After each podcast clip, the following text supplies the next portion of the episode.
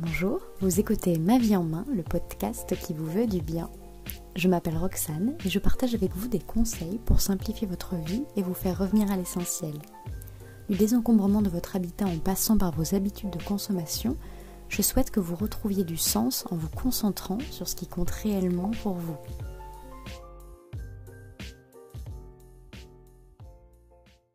Vous avez sans doute remarqué l'absence d'épisode depuis un mois sur ma vie en main. L'occasion pour moi de revenir sur une thématique qui m'a touchée et qui nous touche tous, la procrastination. Vous savez, cette envie irrépressible de remettre une tâche rébarbative au lendemain. J'ai subi ou décidé la procrastination en ce début d'année 2020. Non pas que le fait de sortir un épisode de podcast soit rébarbatif, non pas que mon emploi du temps débordait de tous les côtés, au contraire, cela me permettait d'instaurer une certaine discipline dans mon quotidien. À vrai dire, ce qui me posait le plus de problèmes, c'était de trouver une thématique intéressante qui n'aurait pas déjà été traitée. Plus exactement, un sujet que j'estime pouvoir traiter avec légitimité. Et je ne pense pas être un cas isolé. Nous avons tendance à ne pas passer à l'action tant que l'on n'a pas l'idée parfaite ou du moins tous les outils ou moyens pour pouvoir la réaliser à la perfection. Il faut que le fond et la forme soient tous deux impeccables, du premier coup et tout le temps, si ce n'est de mieux en mieux à chaque fois. Nous nous mettons ce frein car nous sommes à la fois trop exigeants et pas assez envers nous-mêmes. Je m'explique. Le regard des autres, du moins ce que nous imaginons que les autres vont penser de nous, nous contraint à ne rien faire plutôt que de faire quelque chose d'imparfait ou de pas assez parfait à nos yeux. En cela, nous sommes trop exigeants et d'une manière malsaine. Une juste exigence serait de s'instaurer une discipline vertueuse qui nous pousse à rester productifs, en mouvement, jusqu'à ce que cette chose devienne une habitude réalisable et sans effort. En n'agissant pas, nous ne sommes pas assez exigeants envers nous-mêmes. Qu'il s'agisse de tâches administratives ou du rangement de votre maison, en repoussant sans cesse, vous ne vous aidez jamais. Voici à présent quelques conseils pour éviter la procrastination. Numéro 1. Éliminez ce qui est en trop.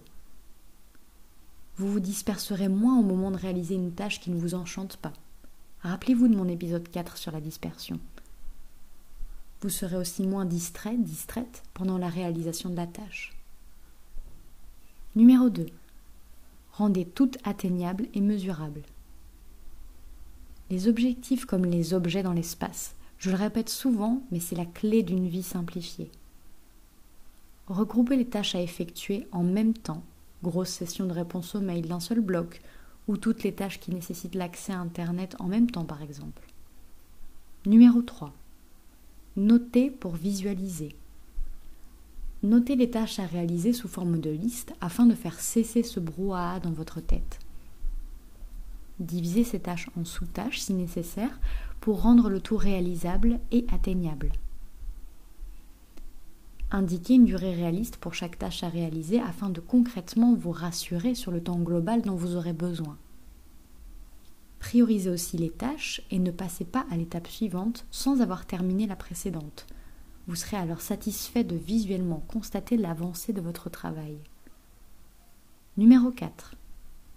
Rendez ce moment agréable.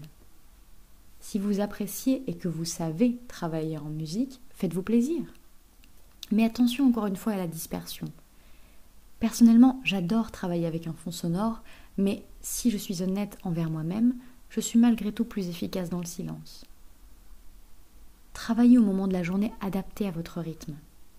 J'évite personnellement de travailler en après-midi car je suis moins concentrée et facilement lasse je me réserve cette tranche horaire pour le divertissement ou les tâches automatiques.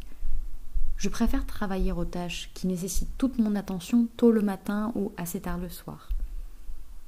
Préparez-vous aussi un encas ou une boisson pour les longues sessions par exemple. Numéro 5. Foutez-vous la paix. Sachez ce qui vous empêche de vous mettre au travail et restez indulgent avec vous-même. Soyez moins dur avec vous-même quant à vos capacités. Entourez-vous de personnes et références inspirantes, en alignement avec ce que vous souhaitez réaliser. Quel plaisir on éprouve à être productif. Créer de la valeur ajoutée nous garde en vie. Lorsque je me laisse trop aller à l'oisiveté inutile, ce que j'appelle aussi le mauvais repos, soit rester sur le canapé toute la journée en pyjama, regarder des vidéos de cancanage qui ne m'apportent ni joie ni culture générale, je ne me sens pas spécialement bien. Je sais que je ne me suis pas réellement fait plaisir. Certes, c'était une journée sans effort, mais elle ne m'a pas réellement reposée. Même si cela représente souvent le travail de toute une vie, ne vous empêchez pas de passer à l'action par crainte d'être imparfait. Je me surprends souvent à trouver des tâches que je boudais beaucoup plus gratifiantes que des tâches que je ne rechigne jamais à faire. Où le résultat produit est souvent meilleur que je l'avais imaginé. Faites les choses que vous devez faire, bien sûr, mais faites-les toujours en conscience et en vous faisant plaisir pour que cela ait du sens à vos yeux. Si vous voulez savoir pourquoi je trouve important de trouver du sens en chaque chose, je vous invite à écouter ou réécouter l'épisode 8 de ce podcast, Trouver du sens.